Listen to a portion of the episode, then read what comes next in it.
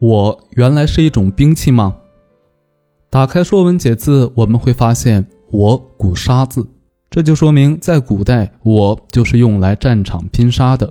而且在早期的甲骨文当中，“我”字很像一种有许多利齿的武器，它其实是“戎”的变形字，用现在的话来说，就是无人可敌的威猛战气。后来，“我”字又逐渐演化成“手”与“戈”的合字。